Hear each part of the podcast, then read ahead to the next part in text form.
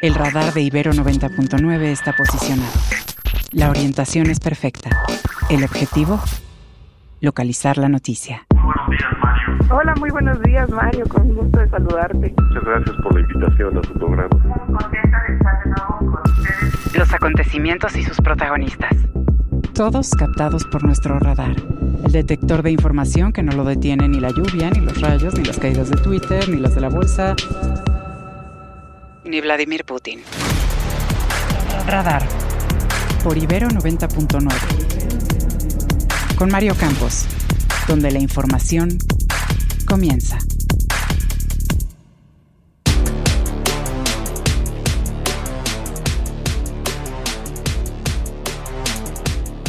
Padres de los 43 normalistas de Yotzinapa dejan las mesas de diálogo con las que trae gobernación. Usan al gobierno federal y al subsecretario Arturo Medina de querer imponer de nuevo la verdad histórica del gobierno de Peña Nieto. Reconocen al responsable de la Comisión Nacional de Búsqueda, Teresa Guadalupe Reyes, que de las 16 que 16 mil personas que según el gobierno están localizadas, en realidad siguen desaparecidas. Arrecian los actos de violencia por extorsiones en Acapulco, grupos criminales incendian unidades y suspenden el servicio, en tanto en Coatzacoalcos, Veracruz, fueron incendiados negocios por negarse a pagar las extorsiones. Asesinan a Michoacán a la activista por los derechos de la diversidad sexual Miriam Ríos, buscaba ser regidora por Movimiento Ciudadano.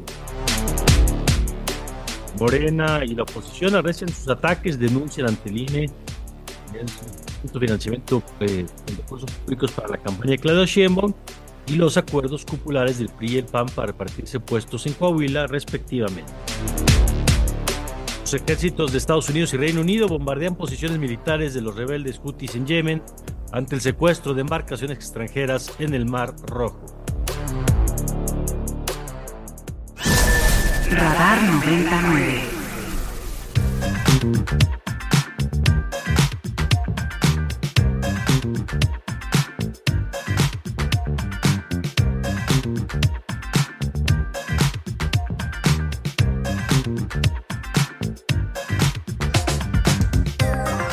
Buenos días, muy buenos días, bienvenidos a Radar 99. Yo soy Mario Campos y les saludo con gusto en esta mañana, en que saludo a mi querida Ana Jasso. Ana, ¿cómo estás? Muy buenos días.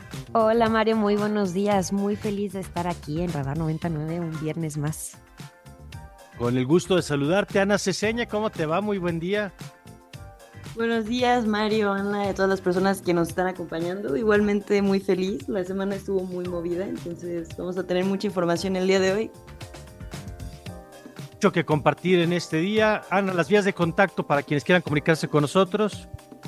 Se pueden comunicar a través de Twitter, arroba ibero909fm, también con nuestro hashtag radar99 o al 55 529 25 99. Ya saben, nos pueden mandar un mensajito para saludarnos en este cierre. También más al rato, como todos los viernes, vamos a tener a Fedro, entonces también nos podrán ayudar a responder algunas preguntas que nos haga el día de hoy, Fedro.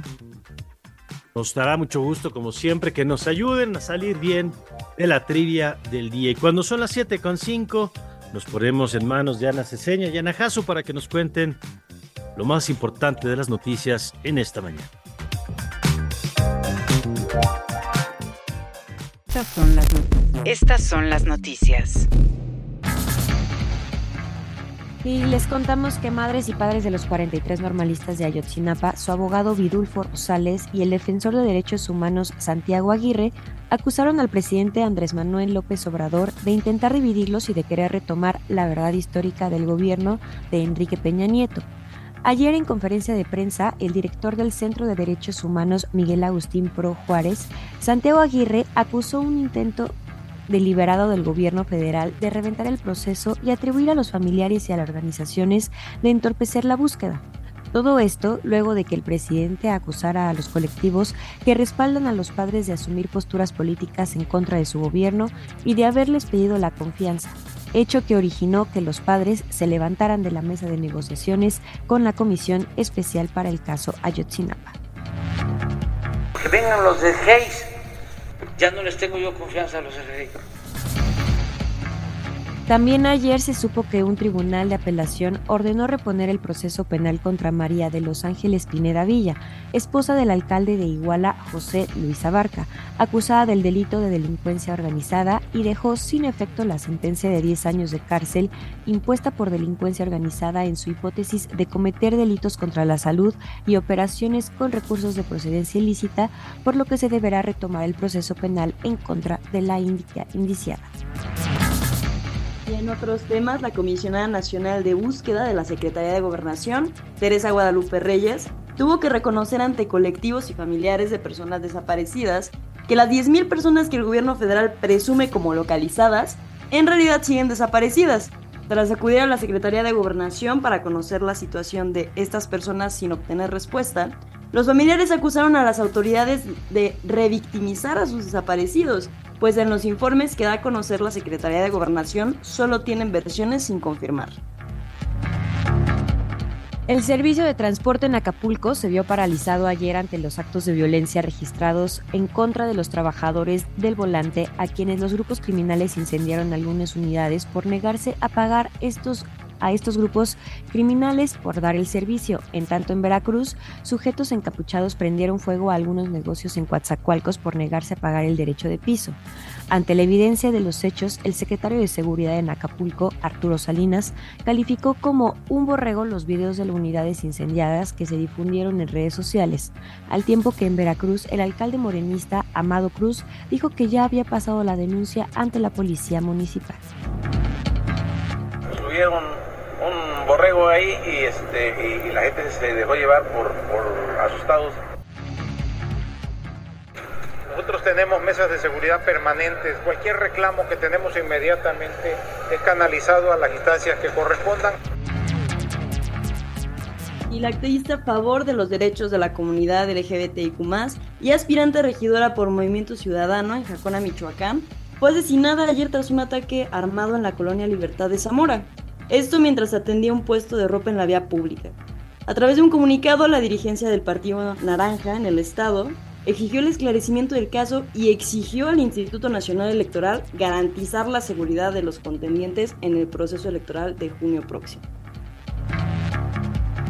El representante de Morena ante INE y diputado federal por el partido Guinda, Sergio Gutiérrez Luna, presentó una denuncia en contra del PAN y del PRI por negociar puestos de gobierno para su beneficio personal, luego de que el dirigente del PAN, Marco Cortés, hiciera público el acuerdo firmado con el PRI para que el gobernador de Coahuila, Manolo Jiménez, le cediera puestos en su administración, junto con algunos nombramientos de magistrados y notarios. Escuchemos. Al grado del cinismo de exhibir ellos mismos por un pleito interno lo que ya sabíamos. Su intención es simplemente repartirse los cargos, los puestos. En tanto, la precandidata a la presidencia de la alianza opositora Fuerza y Corazón por México, Xochil Gálvez, hizo lo propio ante las autoridades electorales y acusó formalmente a la precandidata Claudia Sheinbaum de recibir recursos públicos para su campaña, como lo denunciara la exdirectora de Notimex, San Juana Martínez. Se tiene que investigar y pues que el pueblo de México sepa que es falso, que está haciendo una campaña austera. Ella nunca va a declarar todos estos cochupos que hay, como el de Notimex, y yo sí le creo a San Juana Martínez.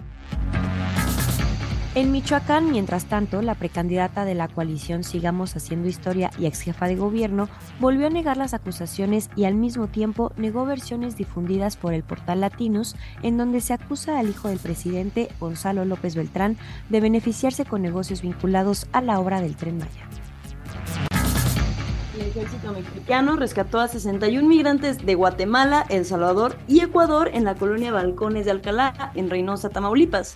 Por medio de un comunicado se informó que, derivado de acciones de investigación y operaciones de campo, pudieron detectarse a estas personas sin que se especificara la forma en que se encontraron. Scanner 360. Y ahora nos vamos con información internacional. Estados Unidos y el Reino Unido bombardearon este viernes varias posiciones militares de los rebeldes hutíes en al menos seis provincias de Yemen en respuesta a los ataques de los insurgentes contra buques comerciales en el Mar Rojo, una acción que ha provocado que el movimiento chi, respaldado por Irán, haya declarado la guerra en contra de estos países. Los bombardeos fueron confirmados por la Casa Blanca, que mediante un comunicado precisó que la acción militar se da en respuesta a los ataques sin precedentes de los rebeldes hutíes, que este jueves lanzaron un misil balístico con el objetivo de golpear las rutas de navegación del Golfo de Adén, una vía estratégica para el transporte del petróleo proveniente del Golfo Pérsico. Ecuador no cederá ni se doblegará ante terroristas, así advirtió el presidente Daniel Novoa ante una guerra no solo contra 20.000 integrantes del narcotráfico, sino contra funcionarios que los protegen, al adelantar cambios en prisiones como la deportación de 1.500 presos colombianos ante el hacinamiento. Tras los actos de violencia registrados el lunes, que dejaron 4 muertos, 329 criminales arrestados y 139 funcionarios retenidos, el mandatario reiteró que habrá mano dura en un tímido llamado a la unidad nacional para frenar la violencia en su país. Crack 90.9 Y ahora nos vamos con un adelanto de Crack 99 con Omar García. Hola Omar, ¿cómo estás? Buenos días. Hola Ana, querida, qué gusto saludarte. Feliz 2024 al aire también a la otra Ana. Feliz año, querido Mario, y por supuesto, quienes nos acompañan en este viernes de radar. Muy buenos días. Pues ya arrancó la segunda fecha del clausura 2024 en la Liga MX Femenil. Ayer las centellas sacaron un sorpresivo empate uno por uno frente a las Águilas del la América allá en Aguascalientes. También Santos Laguna, después de comerse siete del Toluca, pudo rescatar su primer punto del torneo, 0 por 0 el empate contra Cruz Azul y Tijuana goleó 4 por 1 a Mazatlán Femenil, que de momento permanece en el último lugar de la tabla general con nueve goles en contra y apenas uno a favor. El día de hoy tenemos doble cartelera con Puebla y León, así como Atlas y Toluca, 5 y 7 de la tarde respectivamente. Mañana sábado también doble cartelera en el Estadio Olímpico Universitario. Las Pumas se enfrentarán a las Tigres a mediodía. A las 6 de la tarde Pachuca estará chocando frente a Monterrey en uno de los partidos más esperados del año. Y el domingo Atlético San Luis chocará con Querétaro a las 5 de la tarde y a las 7 de la noche Juárez estará recibiendo a las Chivas. Muchas gracias, Muy bien, Omar. querido. escuchamos. Omar, pues ahí está la información. Muchas gracias. Como siempre, volvemos contigo un poquito más adelante porque ya sabemos que los viernes es cuando traes información más cargada.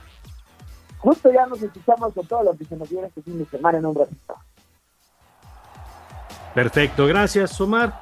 7 con 14 minutos. Y bueno, interesante, vamos a ir un corte, pero déjeme eh, comentarle nada más que me parece interesante como esta semana, quizá la primera laboral para muchas personas del año, es cuando las campañas entraron en un punto de ya mayor tensión, que yo creo que es buena, pues, eh, eh, que sea anticlimático el proceso electoral. Claro, le puede servir a lo mejor a la campaña ah, de Claudia Sheinbaum, que quisiera que mientras más rápido pasen las campañas, mejor, dada la posición que tienen las encuestas. Pero esta semana fue interesante por dos frentes. Por un lado, el golpeteo al PRI-PAN con el asunto del acuerdo en Coahuila, que hoy vamos a tener una entrevista con Javier Garza a propósito de ese tema. Y por otro lado, el tema de eh, lo que pasa con eh, San Juana Martínez y las declaraciones eh, que ayer le reportábamos sobre el presunto destino de recursos públicos en el caso del pago de Notimex para apoyar la campaña de la candidata de Morena. Así que bueno, pues temas digamos que van calentando la agenda de esto. Vamos a platicar también con Carlos Bravo, regidor, un poquito más adelante. Vamos a tener a Javier Garza, como le decía. Así que ojalá nos acompañen de aquí hasta las 9 de la mañana. Por lo pronto, querida Ana Jasso. Ah, no, Ana Ceseña.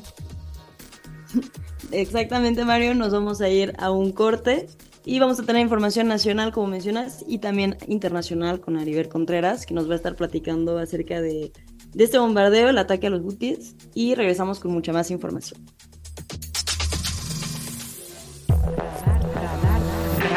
Radar de alto alcance.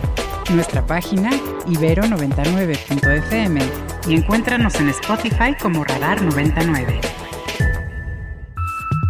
Radar en el tiempo.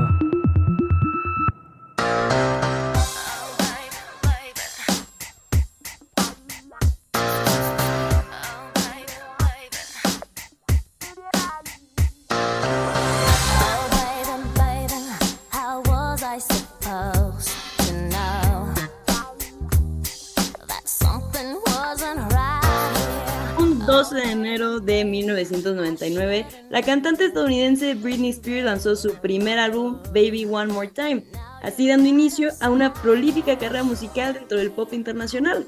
Un año después, el 12 de enero de 2010, un terremoto con epicentro a 15 kilómetros de Puerto Príncipe, Haití, sacudió este pequeño país que comparte la isla con República Dominicana. Este desastre natural causó la muerte de 316 mil personas y más de 350 mil heridos. El sismo y sus réplicas se sintieron en países vecinos más alejados como Cuba y Jamaica.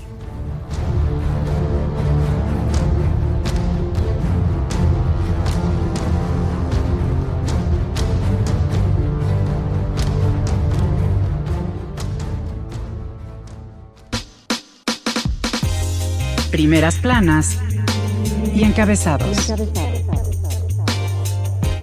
Reforma. Y empezamos con el Reforma Bala 4T por campo de golf de Salinas. En medio de tensiones entre funcionarios federales y el empresario Ricardo Salinas Pliego, el gobierno de Andrés Manuel López Obrador pretende declarar área natural protegida una zona que ocupa el campo de golf concesionado en Huatulco, Oaxaca, al dueño de Televisa Azteca. El Universal. Y el Universal nos cuenta las pensiones al 100% no las tiene ni Dinamarca. Especialistas advierten que la propuesta de López Obrador de jubilaciones con monto igual al salario completo es electorera y riesgosa, pues implicaría penalizar el gasto en otros rubros. La jornada. Y la jornada dice que Andrés Manuel López Obrador dijo el pacto del PAN y PRI en Coahuila son de mafiosos. El único mafioso es el presidente, responde el dirigente nacional del Blanquiazul. Milenio. AMLO ve mano de la OEA en la liberación de El Transformer. El presidente pidió revisar con calma la liberación del Transformer, líder de Guerreros Unidos Chicago, ante la sospecha de que estén involucrados en organismos como la OEA y la CIDH, a los que no les tiene confianza. Excelsior. Calientan el arranque del año electoral, mientras panistas criticaron a su líder nacional por los acuerdos con el PRI en Coahuila, calificados de mafiosos por el presidente, Xochitl Gálvez denunció desvíos ante el INE. El financiero. Tropieza actividad industrial en México. El INEGI nos cuenta que la caída de un por ciento marca el mayor revés en 26 meses. Al interior, baja generalizada. El economista. Bancos ganaron a noviembre del 2023 más que en todo el año previo altas, alza de tasas de interés, un mejor desempeño de la economía y creciente actividad crediticia influyeron en resultados y también dicen que la exportación del tequila cae por primera vez en los últimos 13 años. Las ventas al extranjero alcanzaron los 400.4 millones de litros, una disminución de 4.2% en el 2023 respecto al año previo. El Sol de México. Prometen pacificar la zona sin fondos blindaje para tierra caliente. Los gobiernos del Estado de México, Guerrero, Michoacán y Morelos aún no determinan los recursos económicos ni humanos que desplegarán para el plan de paz anunciado el martes para la zona de tierra caliente, en la frontera que comparten las cuatro entidades. Prensa Internacional. Y nos vamos con prensa internacional. Empezamos con el New York Times, que dice que los hutíes prometen responder después de que Estados Unidos lidere los ataques en Yemen. La milicia respaldada por Irán condenó los ataques liderados por Estados Unidos, que fueron en respuesta a los ataques de los hutíes contra el transporte marítimo comercial en el Mar Rojo. Siguiendo el hilo, el país nos cuenta los ataques contra objetivos de la milicia hutí en Yemen acercan al Mar Rojo al abismo. La guerra de Gaza se une a otros focos de tensión en esta zona estratégica como la piratería, el conflicto en Sudán y las disputas territoriales entre Etiopía, Somalia y Somaliland.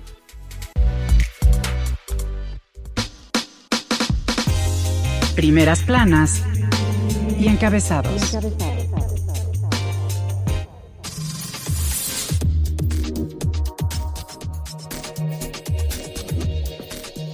Bueno, y vámonos con nuestra primera entrevista de esta mañana con mi querido Carlos Bravo, regidor, analista político. Carlos, ¿cómo estás? ¿Qué hola Mario? ¿Cómo estás? Feliz año. Igualmente, eh, un gusto como siempre poder platicar contigo. y, varios temas que revisar. Ahorita vamos a platicar de la campaña de Claudia Sherman y la columna que eh, publicabas en el periódico Reforma, muy interesante tu análisis. Pero si nos lo permites, quisiera empezar con el tema de movimiento ciudadano. Eh, aquí tenemos pendiente platicar con Jorge Álvarez Maínez, que no, temas de coordinación de agenda no se ha dado. Espero que el lunes nos pueda acompañar, pero eh, a mí me parece inevitable pues mencionar que el arranque de su campaña o de su proyecto político pues empieza con el destape de una carta blanca, ¿no? El destape hace Samuel García eh, con Mariana Rodríguez en, supongo que es la mesa de su comedor, y eh, pues preguntarte qué representa, cómo, hay, cómo inicia esa campaña. Fíjate que la última vez que platicamos, Mario, me acuerdo que acuñaste un término que desde entonces yo he estado utilizando mucho. Y justamente lo que ocurrió me parece que lo evoca nuevamente. Eh, yo creo que esto es un pasito, digamos, más en la dirección de la samuelización, ¿te acuerdas?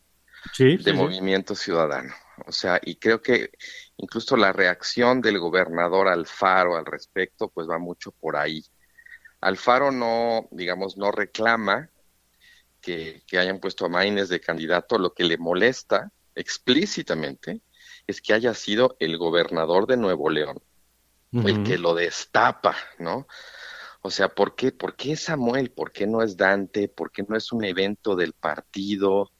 ¿No? ¿Por qué tiene que ser además, y esto, esto ya no es Alfaro, esto soy yo, eh, ¿por qué tiene que ser además el candidato que terminó metiéndolos en el problema de tener que eh, escoger a alguien más, ¿no? Por su, pues, muy desafortunado manejo del asunto de la, del interinato, eh, para poder ser de candidato, ¿no?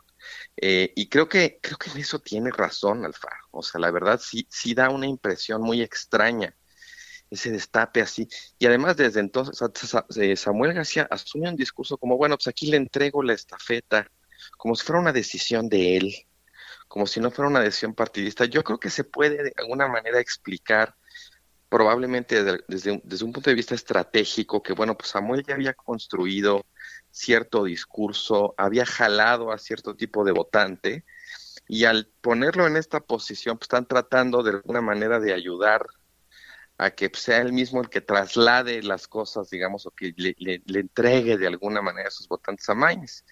Las encuestas que, yo he visto, digamos, no, he visto ninguna, ninguna encuesta que, que, ponga a Mainz todavía, pero digamos, las que decían, bueno, pues alguien de Movimiento Ciudadano sí te muestran que la intención de voto de Movimiento Ciudadano por el, digamos, por el tropiezo de Samuel se fue a la mitad. Samuel andaba en 12, 14% de intención de voto y la intención de voto del partido anda, andaba sin él en 6, 7%. Vamos a ver qué pasa con Maines, porque además Maines sí es una persona, digamos, muy asociada con el partido, muy poco conocida comparada con Samuel pues realmente la tiene cuesta arriba. Nada en contra de Maines, ¿eh? creo que todo el mundo ha coincidido en que es un muy buen cuadro, un tipo joven, capaz, eh, inteligente, hábil, ¿no? Pero eh, más bien el tema es, pues él llega un poco ahí de bateador emergente tras el fiasco que fue la brevísima candidatura de, de Samuel y darle a Samuel de alguna manera ese lugar tan preponderante en su destape pues sí, sí levanta muchas cejas. De acuerdo. Ana Jasso. Profesor, buenos días, ¿cómo está? Le saluda Ana Buenos días. Eh, también Movimiento Ciudadano, con esta candidatura que anunciaron, ¿le podrán apostar de a que aquellos que no, no quieren votar por una candidata, eh, ya sea Claudia Sheinbaum o Xochitl Galvez, y quieran votar por un hombre simplemente por su representación, este, también querrán quitar estos votos eh, simplemente por el género? Yo creo que sí, o sea, yo creo que esa era una de las apuestas de Samuel, de hecho incluso era un poco burda lo evidente que era, ¿se acordarán? Era el candidato, Samuel, ¿no? Eh, este, sí, exactamente, o sea, sí, había creado una apuesta, pues digo, a veces las, las estrategias de campaña pues también tienen eso, ¿no? Este, nos enseñan unas caras poco agradables del electorado. Y yo creo que pues, sí, ellos estaban tratando de alguna manera de activar o de apelar a, ese hecho, ¿no? Que seguramente en México hay gente que no quiere votar por una mujer y pues le estaban dando esa oportunidad. Yo creo que pues con Maines seguramente tratarán de recuperar eso, eh, a ver si les funciona, ¿no? Eh, pero sí, por supuesto que sí. Y digamos, ahí también está, está este tema, ¿no? De a quién le va a rascar más votos Movimiento Ciudadano, que yo entre más avanza, eh, digamos, el, el, proceso electoral, pues más pienso que todo aquel debate y toda aquella controversia en torno a que Movimiento Ciudadano estaba boicoteando a la alianza opositora o si estaba haciendo un esquirol de Morena, pues cuando vemos la distancia que separa a la candidata de la coalición oficialista de la de la de, la de oposición, pues creo que, creo que se vuelve un poco irrelevante ese debate porque Movimiento Ciudadano en ese sentido, pues no terminar haciendo una diferencia suficientemente como para justificar claro. ese debate, ¿no? Como para explicar un, un triunfo de Morena porque MC no se sumó, de acuerdo, por lo menos con los datos disponibles hasta hoy, ¿no? Ahora, ahorita, Ana Ceseña, ahorita que Carlos nos explicaba este asunto de, de Samuel García, tú tienes una pregunta que me parece muy, muy interesante. Exacto, buenos días, Carlos, te saluda Ana Ceseña. Justo siguiendo el hilo, también el video de Dante Delgado que se hizo viral en Twitter, que no le levanta la mano a Maines y pone en medio al candidato para Jalisco. ¿Esta estrategia en qué lugar está dejando a Dante Delgado? Mira, es, es una muy buena pregunta, porque sí hay ese, como ese ángulo, ¿no? Eh, de alguna manera eh, había mucho la especulación de que quizá Dante prefería, hubiera preferido que el candidato fuera Ebrard en lugar de Samuel y que de alguna manera cuando Ebrard se empezó a tardar, pues Samuel se lo madrugó, ¿no? Y ahora con lo de Maines, pues en lugar de que el anuncio se haga en el partido, que sea el dirigente nacional, en fin, darle cierta institucionalidad a, ese, anuncio, pues termina siendo Samuel y luego lo, justo, justo esta, esta imagen que señalas, como que Dante queda medio desplazado ahí. Yo la verdad ignoro propiamente como el, el béisbol interno, como decía Joan Didion, de todo este proceso, pero sí creo que de alguna manera pues Dante termina eh, muy, muy lastimado en términos de su imagen, sobre todo pues como un, como se dice en la política, ¿no? un viejo lobo de mar, se supone que es una figura muy experimentada, un tipo muy hábil, muy sazonado en la política y de pronto pues sí, la verdad, termina viéndose como una figura errática, por el manejo de todo el proceso sucesorio y aquí, en efecto, como alguien que está siendo desplazado por, este, pues yo creo que sobre todo por Samuel, ¿no? Eh, desde luego, eh, Lemus está en una posición complicada, ¿no?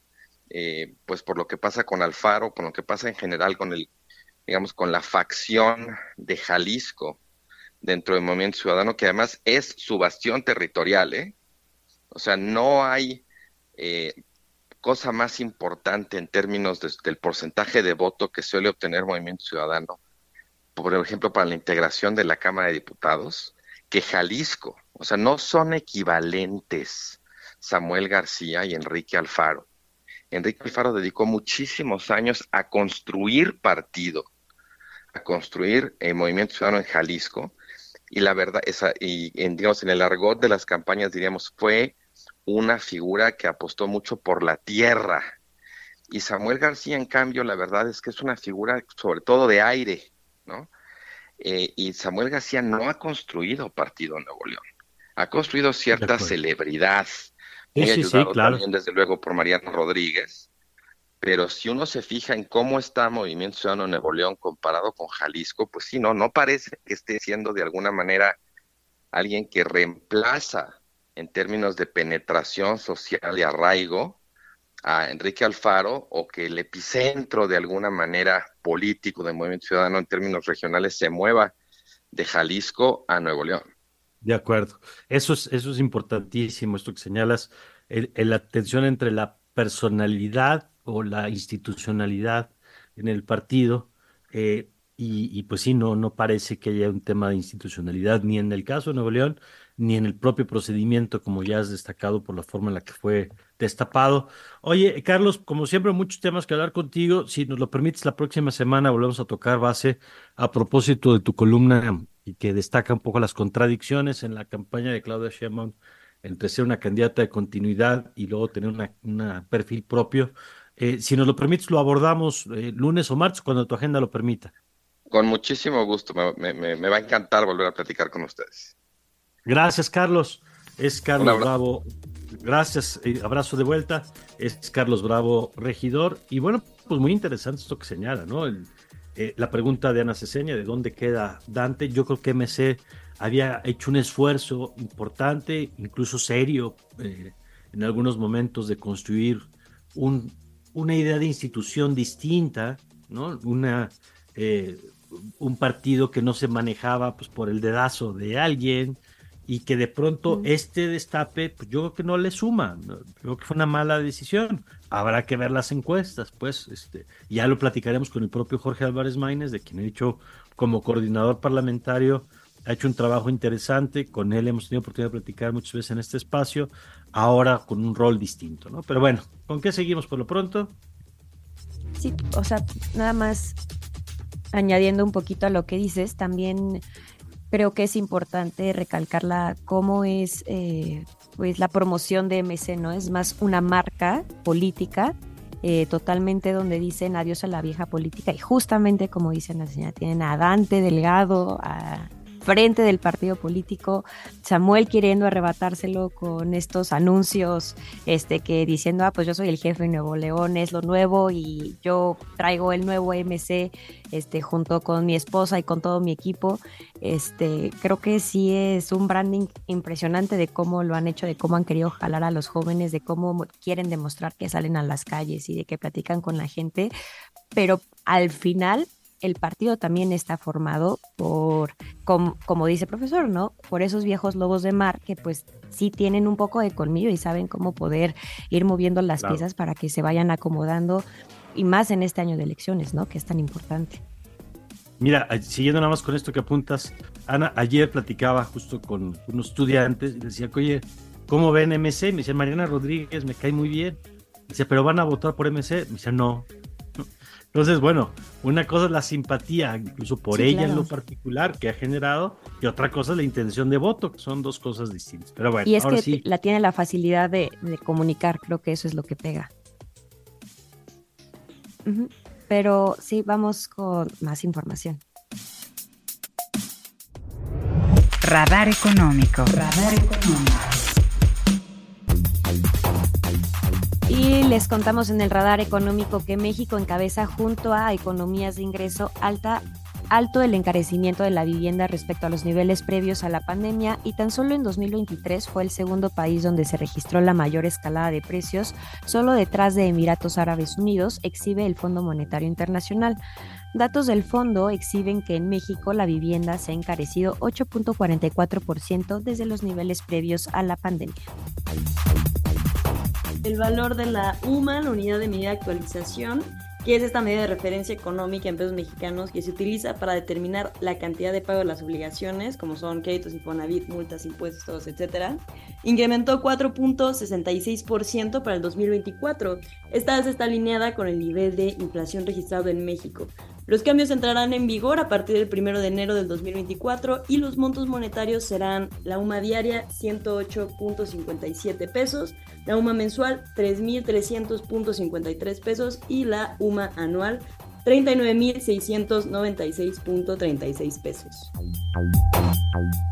Los precios al consumidor aumentaron de lo esperado en diciembre de 2023 en Estados Unidos. El índice de precios al consumidor de diciembre mostró un aumento del 3.4% respecto al mismo mes del año 2022. Según datos de Bloomberg, los economistas esperaban una subida interanual de 3.2%. 9 de los 11 fondos cotizados en bolsa, los ETFs de Bitcoin al contado, perdieron en su primer día de operaciones el jueves, luego de ser aprobados un día antes por la Comisión de Bolsa y Valores de Estados Unidos. Las pérdidas de los fondos se dieron a pesar de que el precio del Bitcoin subió tras la aprobación de los fondos cotizados en bolsa. Y esta mañana las criptomonedas Bitcoin tiene un valor de 45.900 dólares, mientras que un dólar nos cuesta 16 pesos con 91 centavos. Radar. Radar 99.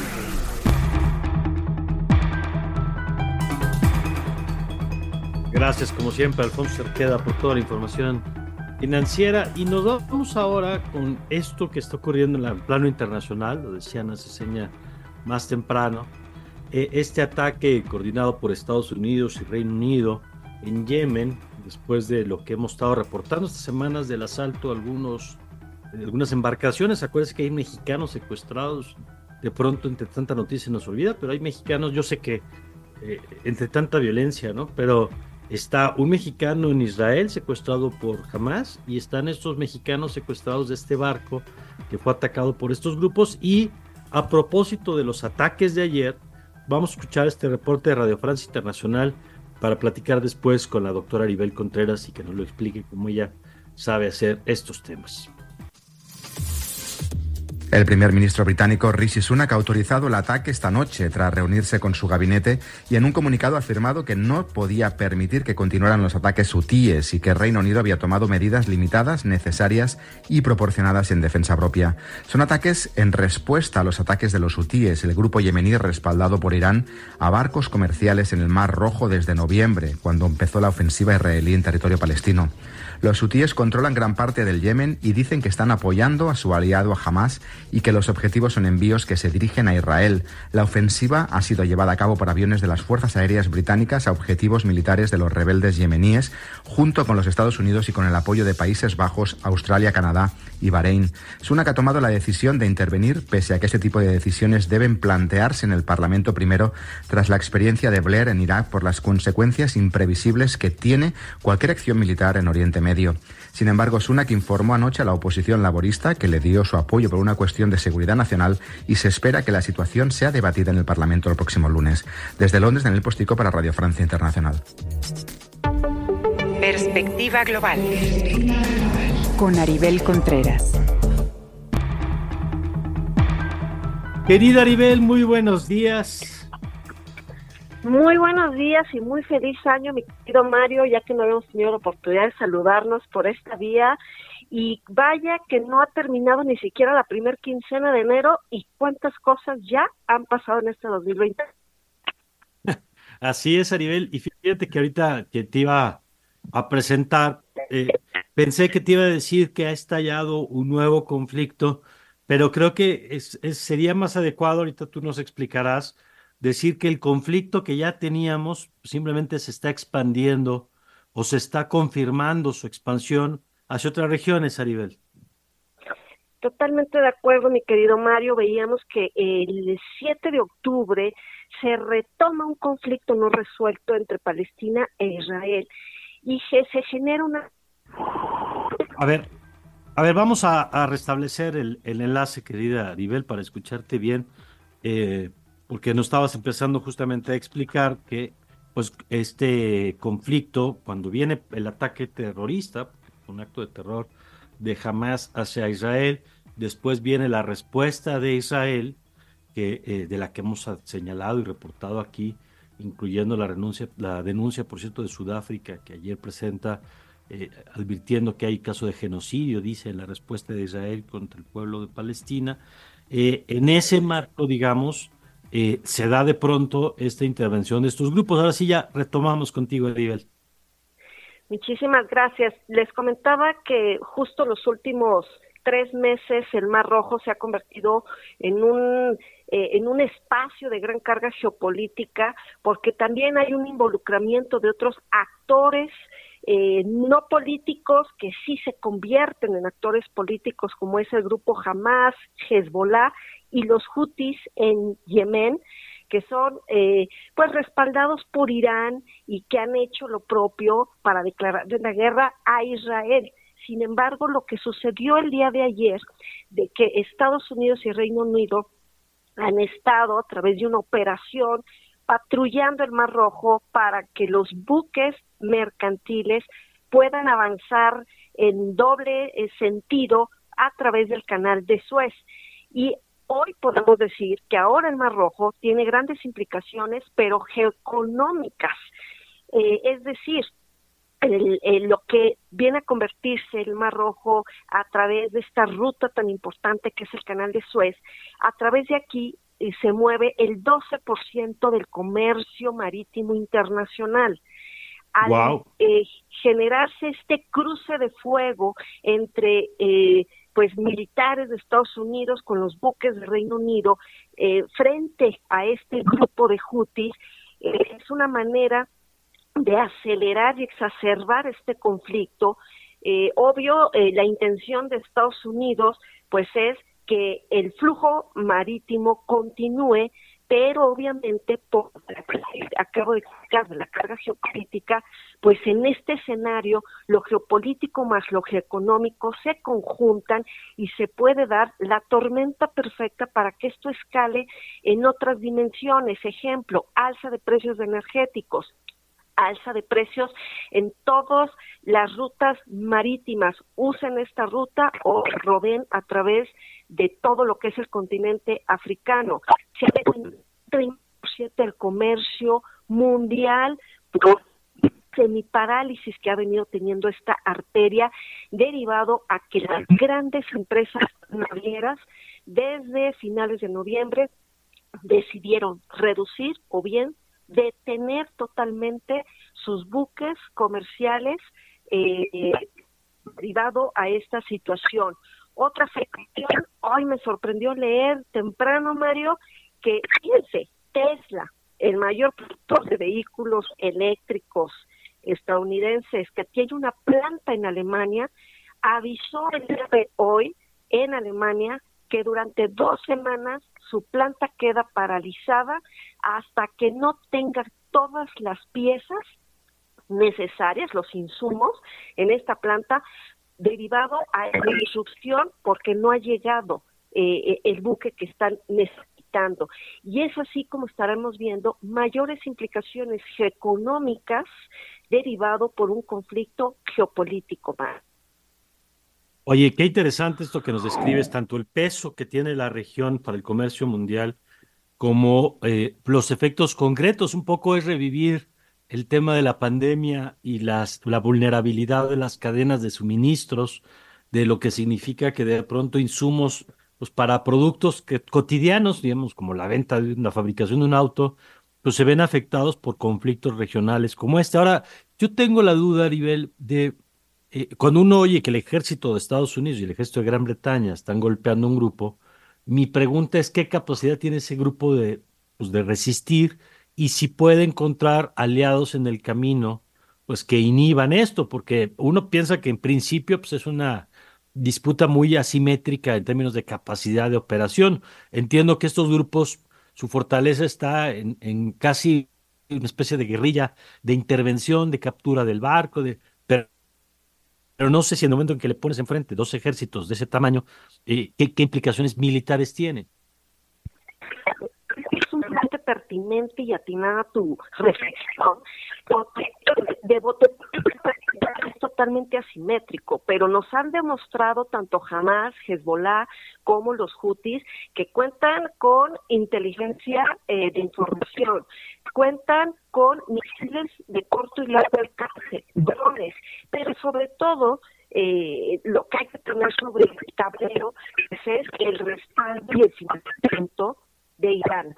Eh, Irán no se va a meter de manera directa en el conflicto, pero financiando a este tipo de grupos es la manera en cómo logra hacer el,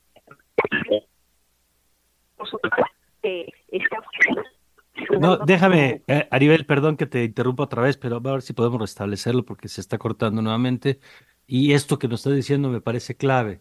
El tema de Irán eh, como el financiador de estos grupos y la capacidad militar que tienen estos grupos también.